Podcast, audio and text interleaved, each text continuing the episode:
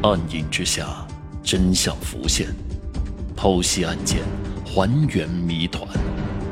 欢迎收听《大案实录》第二十八案：姐妹花床底双尸案。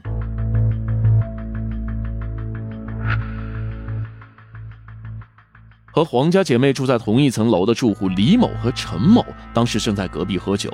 听到陌生男人喊叫的声音，立刻走了出来，和惊慌失措的杨定通撞了个正着。三个人大着胆子再次返回了屋内，确定床下有两具尸体，分别就是黄小玲和妹妹黄小春。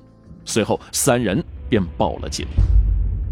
警察把女尸搬出来后，发现两姐妹死后被人反绑着，衣服整齐，没有遭到侵犯的痕迹，屋内也没有财物的丢失。最可疑的是，虽然姐妹俩的遗体都是头脚相对放在床底，但实际上妹妹比姐姐晚去世几个小时。也就是说，妹妹被捆绑塞进毛毯的时候，她还有生命特征，是因为抢救不及时才失去了性命。姐妹俩死状十分的凄惨，黄小玲的脖子上有勒痕和掐痕，死于机械性窒息。而妹妹黄小春的死因，则是被人用钝器击打头部后，颅骨发生破裂，最终因为失血过多而死。根据附近的邻居和工人工友说，黄家姐妹的人缘很好，姐姐性格活泼开朗，善于交谈，而妹妹小春则是更加的温柔。虽然不善言辞，可她长相甜美，所以还是有很多人喜欢她的。大家实在想不出，到底是谁会对这么好的两姐妹下这么重的手呢？就在大家议论纷纷时啊，警察确定了第一嫌疑人，报警的杨定通。在一些刑事案件当中，贼喊抓贼的情况呢，并不是没有，有一些报警人呢本身就是罪犯。那么杨定通为什么会成为警方怀疑的目标呢？杨定通来到这个车间工作已经有一年了。之前从来没有聚会过，为什么偏偏在这个时候聚餐？而又这么巧，黄小玲的钥匙又落在了他的家里呢？警方怀疑啊，这场聚会本身就是杨定通设下的圈套，目的就是为了拿黄小玲的钥匙。还有，警方通过尸检发现，黄小玲脖颈处的伤痕显示，凶手当时应该是正面用手掐住黄小玲的。在对方逐渐失去了反抗力之后呢，又用绳索类的工具从背后勒死黄小玲。因为黄小玲遗体上的伤痕左右一深一浅，法医判定凶手应该是个左撇子，而杨定通呢，恰好也是个左撇子。除此之外啊，似乎还有别的证据证明杨定通是嫌疑人。当时包裹着黄小玲姐妹的白色毛毯，其实是制衣厂发的员工福利。不过呢，只有一些老员工才有，像黄小玲姐妹这样刚来没多久的，压根儿没赶上发毛毯的时候。那么，这个毛毯是从哪里弄来的呢？显然，这也成为了警方怀疑杨定通的决定性因素。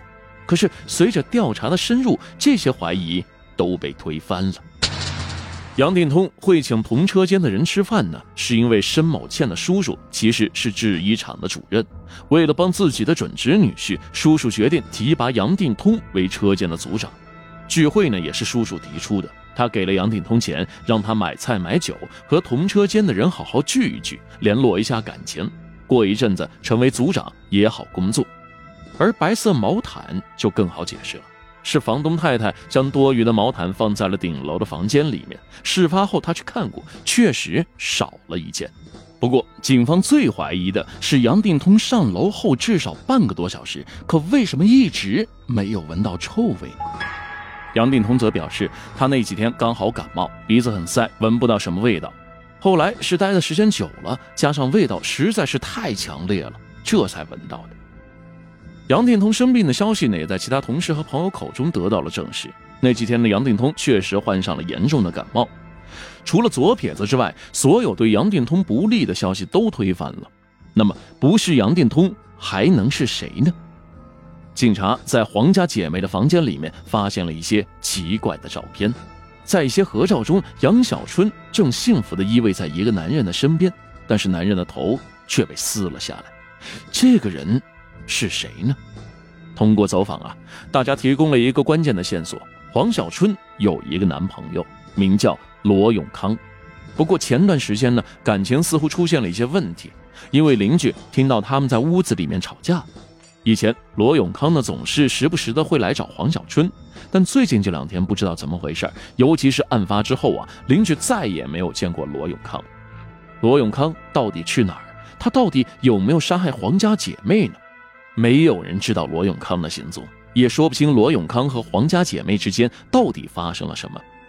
就在调查毫无进展之际，有知情人提供了信息：黄家姐妹在香港其实还有一个亲戚，是表舅父。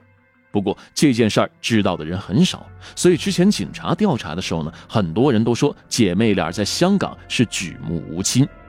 当警察找到这位表舅父后，听到了一个和之前掌握线索有些出入的故事。